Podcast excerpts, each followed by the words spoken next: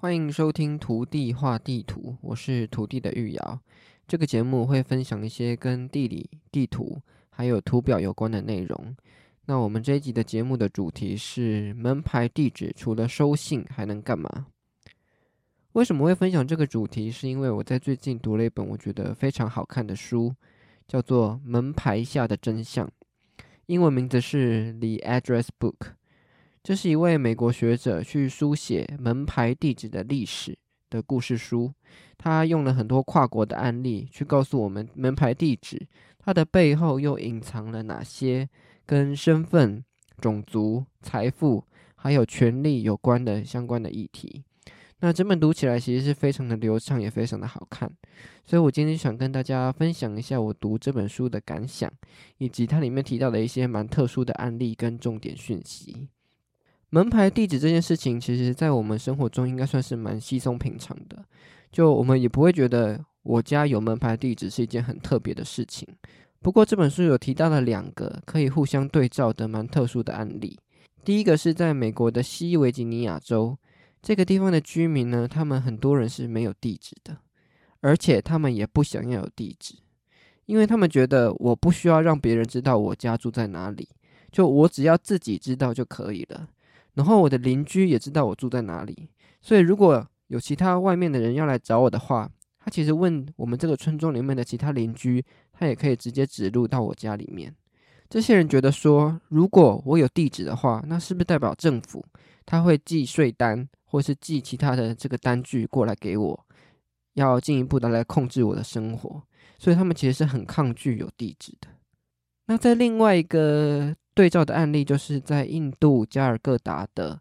贫民窟，这个地方是没有地址的，是因为政府他们并不愿意来到贫民窟里面调查，给他们一个户口登记，因为政府觉得说，如果我在贫民窟做登记的话，会让这些居民觉得他住在这边是合法的，那政府其实会呃不太希望贫民窟一直存在在这边嘛，所以他们并不愿意到贫民窟里面来登记。不过，这对于他们这边的居民来讲，就造成一些困扰，因为，呃，这些居民如果要去申请政府补助，或者是要申请银行的户头的时候，都需要登记这个地址。那他们没有地址，就不能说他们只能去寻求高利贷。那寻求高利贷的结果，就是让他们的这个阶级就更难翻身。所以有很多的 NGO 组织希望能在这边帮助他们拥有一个。明确的地址来帮助他们能够取得比较呃完善的身份。那从这两个案例来看的话，就可以发现说，地址对每个人的意义来讲是不一样的。不过，它其实都指出了一个共通的特点，就是地址其实是来自于国家的控制。就是地址的起源，它比较能够追溯到就是在十八世纪启蒙运动的时候，当时是一个理性的时代嘛。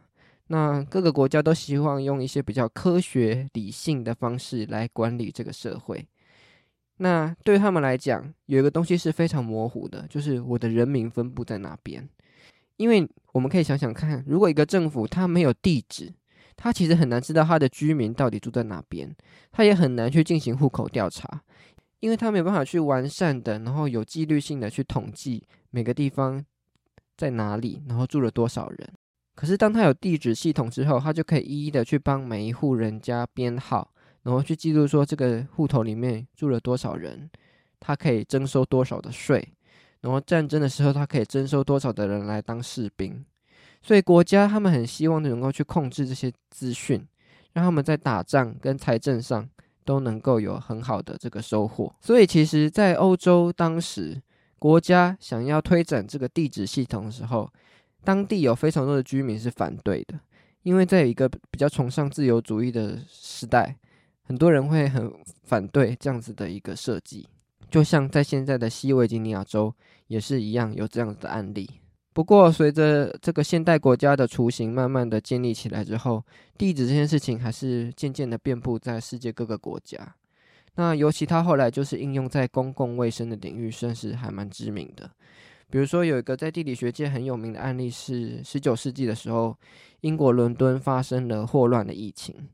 那那个时候有一位医师叫做 John Snow，他就认为说，霍乱疫情是来自于一口污染的水井。所以呢，他就去跟伦敦的那个政府调了资料，去调查说最近有哪些人死亡，然后他们的死因是什么，然后他们死亡的地点在哪里。他就把这些地点，然后就是找到这些地址，一一的点在地图上，最后就发现，因为霍乱而死亡的这些病例，真的就发生在这口水井的附近。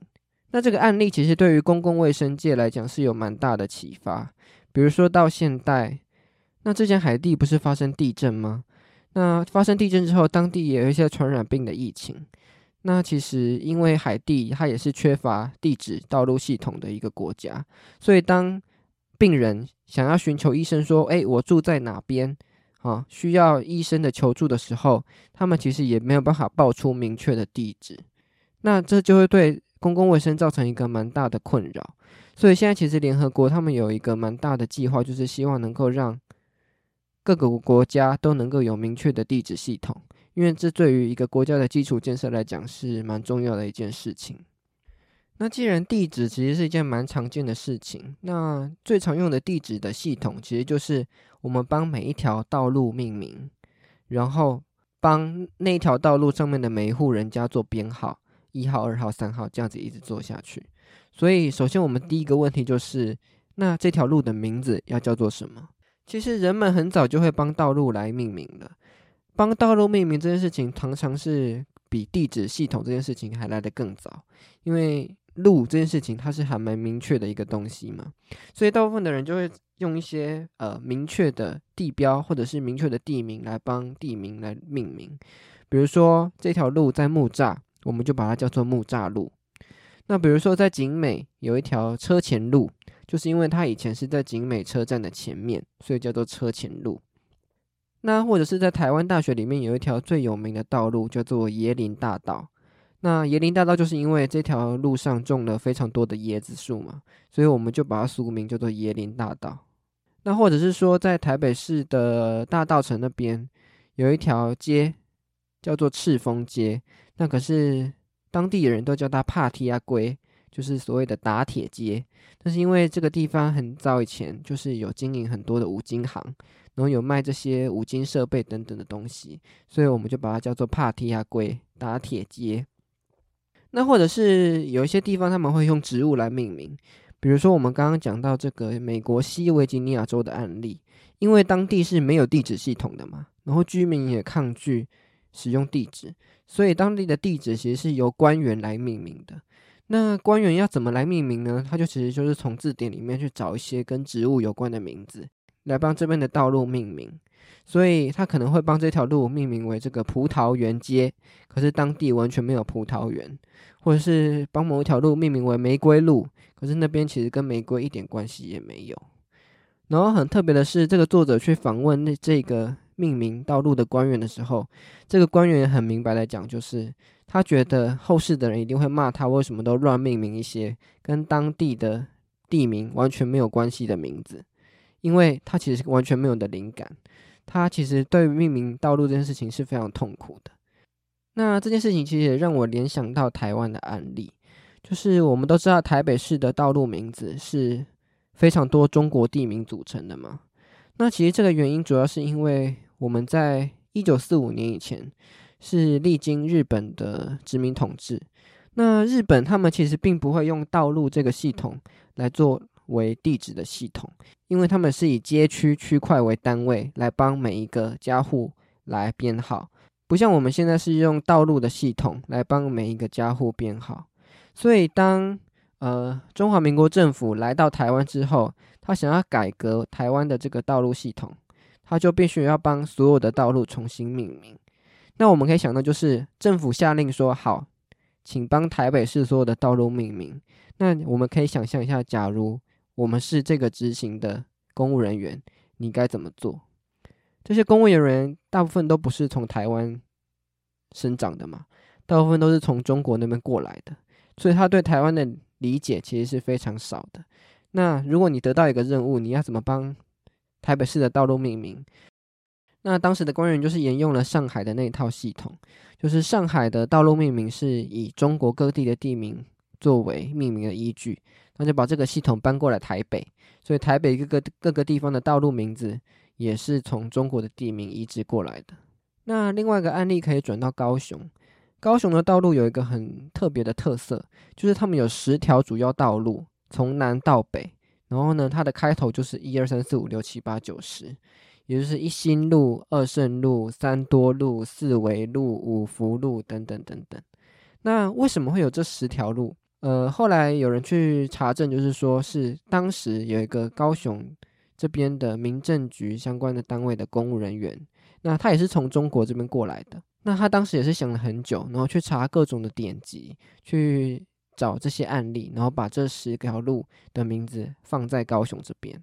那其他可能不知道要命名什么的，其实也有很多是放中国的地名，比如说哈尔滨路啊、哈尔滨街等等这些名字。所以，我们其实可以看到，就是说，当时的公务人员，我想他们在命名道路的时候，我想应该也是蛮痛苦的，因为他们其实根本就不知道这么多名字要去哪里找，所以就很不一大部分就是拿了这个中国的地名过来。那有一些比较重要的道路，可能就会用了这个中正路、中山路等等的名字来作为国家统治的需要。然后这本书还有谈到一个蛮特别的案例，是在德国。有很多地方的道路名字叫做犹太路、犹太街。那你可能会想说，诶，德国会怎么会有这样子的名字？其实这个犹太路、犹太街，它的来源跟我们刚刚讲的这个地方是什么，就叫做什么的逻辑是一样的。因为以前可能这个这个地方的居民是有很多犹太居民聚集的地方，所以当地的人就把它叫做犹太路、犹太街。可是这个路名在希特勒纳粹掌权之后，大部分的犹太路、犹太街的名字都被改掉了，因为他们觉得犹太这个名字不适合出现在道路的名字上面，甚至是说没有资格出现在道路的名字上面。然后有一些以犹太人为命名的道路也被改掉了，比如说有一个音乐家叫做马勒，这个马勒相关的道路就被改名为巴赫。那或者是有一些道路的名字叫做赫兹。它就被改名为莱比锡等等的，然后呢，各个地区也开始出现很多的希特勒路、希特勒广场、希特勒市场等等这些。那我们可以发现，希特勒在德国做的事情，好像跟蒋中正在台湾做的事情是差不多的。诶，他就是把一些日治时期的名字都改掉，然后把一些重要的道路改成自己的名字：中正路、介寿路，然后有中正市场、啊中正村、中正里等等的。所以，其实道路的名字它一直是一个国家统治的工具，因为其实我们日常生活都需要写信、需要文书，然后需要指出你住在哪个道路。那当你需要做这件事情的时候，你就会一直用到道路的名字，你就会一直被迫的提到中正路、提到希特勒路。所以，其实道路是一个非常浑然天成的宣传工具。而且你在道路的上面，你还会直接挂一个很大的招牌，写说这里是中正路，无形中也是在帮正统治者的这个形象来做宣传。那不过在战争结束之后，德国就开始在进行去纳粹化的活动嘛，所以这一些纪念希特勒的名字全部都被改掉了，然后有一些犹太路跟犹太街的名字就会被恢复回来，所以才会这样造成我们现在看到就是很多地方还保留了这样子的特殊的地名。那另外一个蛮特殊的案例是发生在美国，在美国一百多年前的时候，有发生过南北战争嘛？北方是希望能够解除这个蓄奴制度，那南方是希望能够保留蓄奴制度，所以他们就打了一场仗。那这场战争其实对美国来讲是造成蛮大的分裂。那当时的南方有一个蛮有名的将军，叫做 Forest，Forest 他曾经贩售过上千名的黑奴。然后也曾经有报载，就是他有鞭打过他们。那他在战争的时候，就是成为南方这一边的士兵以及将军。最后战争结束之后，他有成为美国南方这边三 K 党的领袖，就是常常会对于黑人来动用私刑，然后采取一个非常种族主义的作为。不过，美国有非常多的道路的名字却是以这个 Forest 将军为命名的，比如说。有一些这个 Forest 大道啦，或是 Forest 路啊等等的。那作者就很好奇，为什么这件事情会发生？就是美国战争虽然是北方这边释放蓄奴制度的赢了，那为什么会有一些道路名字却是在纪念南方的这些邦联将军呢？那他的理解就是说，因为在美国战争结束之后，其实美国是非常需要团结的，所以当时其实有一股论述是希望能够把南方人的这一个心声也能够包容进来。所以当时美国有出现一个论述，就是说他们去忽视掉这个奴隶制度造成彼此的撕裂，然后他们去纪念这些南方的士兵，因为他们觉得这些士兵其实是保持着一种捍卫家园的这种男子气概的思想，所以他们就还是去纪念这些南方的将军。那黑人、黑奴他们的苦难的记忆，其实就被排除在这个战争之外。不过这件事情，其实在最近来讲也有蛮多的转变，因为当这个美国的人权运动在最近五年内其实是非常的盛行嘛，所以很多的城市开始去质疑说，为什么我们要纪念这些曾经蓄奴的美国南方邦联将军？所以 Forest 这样子的名字其实也慢慢的就被改掉了。那这件事情也给我一个启发，就是说。我们今天如果想要讨论的是台湾有一些转型正义的议题，想要更动某一些道路的名字，这件事情只靠政府来单一方面的做，其实是非常的困难的。它某种程度还是需要依靠民意能够蓄积到一定的能量，然后去真正的去质疑说，为什么我们要纪念一个独裁者的名字，才有可能真的能够推行到把这些道路的名字改掉。因为其实即便到现在，嗯。美国要改掉这些 forest 的名字也并不是那么的容易，还是有很多的白人会抗议说，为什么我们要做这件事情？这件事情它并不会带来一个什么真正的益处，只是去徒增民众的困扰而已。所以我觉得台湾这个道道路改名的过程，其实应该还蛮有蛮长一段路需要走的。那我还可以分享一些台湾有关的道路改名的案例。其实主要就是发生在台湾这个六都升格之后，很多县市因为这个县市整并之后，其实市政府的权力是变得比较大的，然后乡镇市政府因为虚极化之后，权力变得比较小，所以市政府可以做比较多这种大型的道路整并的工作。那比较知名的案例就是在二零一二年的时候，台中市政府他把台中市区的中正路、台中港路还有中七路。整并成台湾大道，然后把整个台湾大道分成了十段，变成是一条非常长的道路。那这整个整并工作好像花了差不多两三年的时间才全部完成。不过到现在还是有很多的人会把台湾大道就是冠称为台中港路或是中港路。那还有另外一个案例，就是在新北市这边，在二零一三年的时候，三重、新庄、泰山这三个区都有中山路。那新北市的工作就是把这三个区的中山路整并成一条，变成新北大道，然后把新北大道分成七段，从三重一路走到泰山。那这条路也是非常非常的长。那其实我们到现在也可以看到一些中山路的遗迹啦，比如说在三重还有一间中山路邮局，那它的地址其实是在新北大道一段的十七号。那它叫做中山路邮局，就是因为它以前这里是中山路嘛，只是说现在已经改名为新北大道之后，它还是没有更名，就维持了以前的这个名字到现在。那其实当时的新北市政府还想做另外一件事情，就是新北市的三重区有一条重新路，不过这条重三重新路的意思就是从三重一路走到新庄，不过这条重新路它走到新庄之后就会变成中正路。新北市政府原本是想要把三重新路跟中正路两条合并，然后看是把中正路改掉，变成重新路的这个段，就是一路的继续往下延伸。那来整并之后，让整条路的名字变成单一一个。不过当时的民意就是觉得说，何必要这样多此一举，所以就反对。那到现在就是还维持同样一条道路，然后有很多个名字这样子的情况。那新北市的中正路也还是一样非常的多，到现在也还没有全部的改掉。所以新新店、呃永和、中和、板桥、新庄啊、树林很多的地方都还是有中正路。好，那除了纪念这个人物的门牌地址之外，还有一些门牌地址它的改动是为了要让它的房价卖得更好。这本书有提到一个很特殊的案例，就是在纽约。你的门牌地址其实是可以付费来更改的，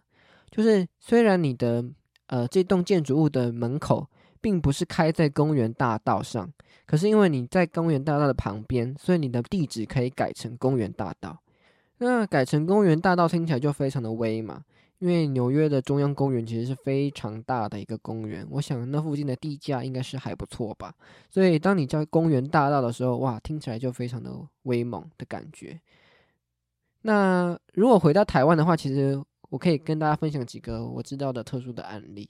比如说在呃二零零七年的时候，台北市的基隆路三段四巷这个巷子它改名了，它改名叫做敦南街。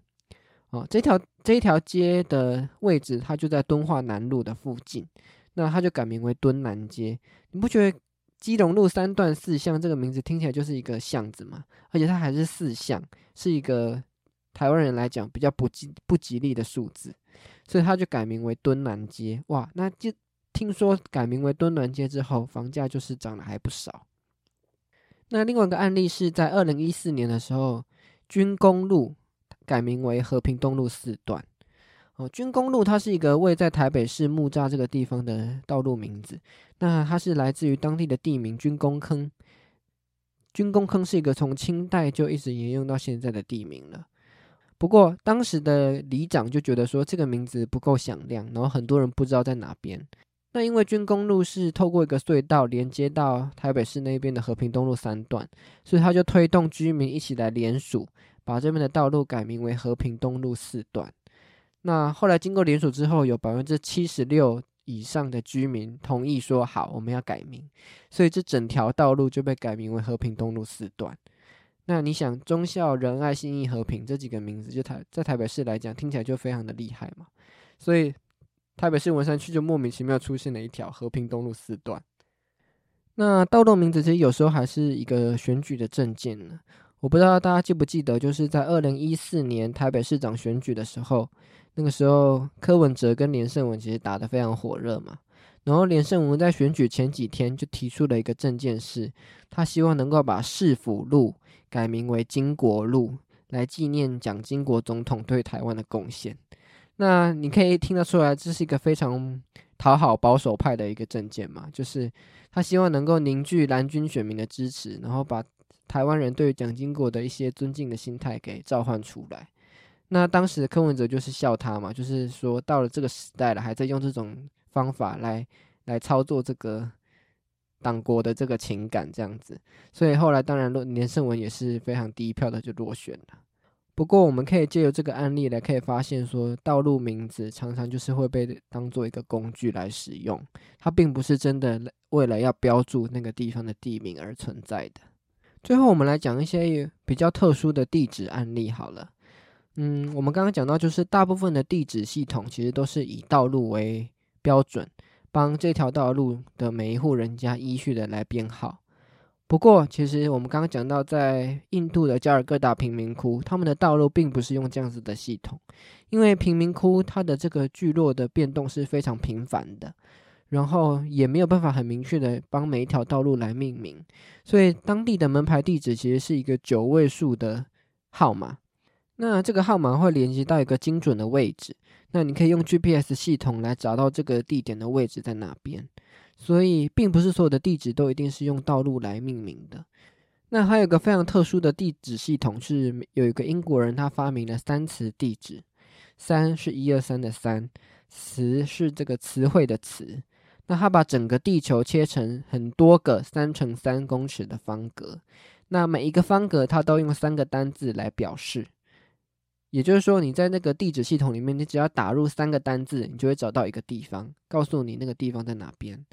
比如说，我在念台大地理系的时候，很多时候喜欢走那个我们系馆的后门，可是我们的后门它其实没有标注在 Google 地图上面，所以你是找不到它的。所以你就可以用三词地址来表示这个地方。那我记得台大地理系的后门的三词地址就是咖啡筹备学分。所以你只要在那个网站上面搜寻这三个单字“咖啡筹备学分”，你就可以找到我们后门的位置。所以为什么要有这个三十地址的系统？主要是因为说我们现在的人大部分都是用 Google 地址嘛。那 Google 地址它的那个地点的标注的地点，通常是标志在那个建筑物的正中心，或者是那个建筑物的大门口，而不会标注在其他一些侧门呐，或是后门等等的位置，那你就很难知道它的位置到底在哪里。那或者是说台大校区这么大，它的整个校园的地址都是台北市罗斯福路四段一号。那你光是打罗斯福路四段一号，你根本就不知道你要去的地方到底在哪里。那这个时候你可能就可以依靠三尺地址，因为三尺地址它是一个三公尺乘三公尺的方格嘛，其实非常非常的小，所以你只要到那个地方，你就不可能找不到你要去的那个地方。所以三词地址它的目的就是在这边，尤其是当一一栋建筑物它有非常多个入口，可能有前门、后门、呃侧门、左门、右门。南门、北门的时候，你就可以用三词地址来标示你现在的位置在哪里。那我觉得这个地址最好用的地方，可能就是在，比如说你去大巨蛋看球赛，或者是你去高雄的世运主场馆看演唱会的时候，你要跟人家说，我现在在这个主场试运主场馆的旁边。那你旁边是哪边？那主场馆那么的大。你根本就不知道你的位置到底在哪里，这个时候你就可以依靠三词地址来告诉他我的位置在哪个地方，然后你们两个就可以约在那边碰面，这样子就不会找不到他了。那三词地址它其实现在也有正在正式的使用哦，就是在蒙古的邮局，你其实是可以用三词地址来寄信的，因为当地有很多的这个游牧的家庭嘛。那游牧这事情，就是你可能是在一个草原上，或是一个很非常空旷的地方，这个地方可能没有明确的道路，你也很难用道路来帮每个位置命名，所以你就可以用这个三十地址来告诉他说我的位置就在哪边。那你可以用这个地址系统来寄信给这个地方的人。不过三词地址有一个缺点，就是你没有办法用别人的位置来推测自己的位置，因为这三个词其实彼此之间是没有什么关联的。你很难去推测说两个地址之间它的距离是多远或多近，所以它并不是一个适合去问路的系统。它适合的是你自己用手机把这三个词打进去来查它的位置到底在哪里。最后来补充一些我这次在读完这本书之后去查到的一些资料的一些特别的结果，比如说，首先第一个是门牌地址其实可以推测你的总统是投给谁的。这件事情我觉得还蛮好理解的嘛。比如说，我们知道台北市的木栅地区是非常蓝的，所以你住在木栅路的话，我就可以猜，哎，你可能是投给侯友谊哦。那或者是你如果是住在延平北路，就是所谓的大道城、大龙洞一直到社子这些地方，这边都是偏绿的嘛，所以你住在延平北路，我就可以猜你是投给戴清德比较有可能。那也有那种一条路呢，但是有很多不同结果的情况。比如说，在和平西路三段这边是属于万华这边嘛，那这边就是赖清德领先比较多。那可是，在和平东路三段这边就是到六张里灵光这边，那这里就是眷村社区比较多，所以是侯友谊领先很多。所以其实我们在看别人家的住址的时候，你搞不好也可以猜猜看，他有可能政治立场是什么。当然，这不见得准确啦，这就是纯粹是一个好玩的猜测而已，不是百分之一百的答案。然后我还发现另外一件事情是，台湾不同的城市，他们在门牌编号的时候好像有不一样的逻辑。诶，就是台北市，它的门牌双号是放在道路的西侧或南侧，那单号是放在东侧或北侧。当然有很多的一例外啦，不过台北市有一条法规是定出这样子的规矩。可是很有趣的就是，我去看高雄的地图啊，发现它好像是相反的。诶，就是台北单号是放在北侧嘛，那高雄的单号是放在南侧。当然，它也不是全部都是这样子啊，有非常多的例外。不过，我就想说，为什么会这样子？就是当初台北跟高雄市政府他们编号门牌的机构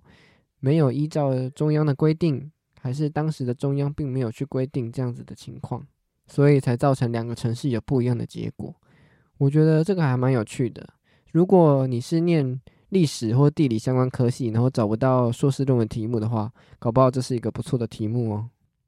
好，那以上就是这本书的内容。那这本书我会蛮推荐给一般的对地理地图有兴趣的读者来阅读。那另外一方面，我也蛮推荐给高中以上到大学的同学来看，